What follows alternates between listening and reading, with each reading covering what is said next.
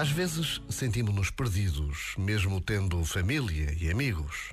Basta um despedimento ou um acidente para nos deixar à deriva. Em momentos como estes, é bom saber. Há sempre alguém para quem nos podemos voltar, que nos pode ajudar a encontrar rumo e sentido para a nossa vida. Cristo.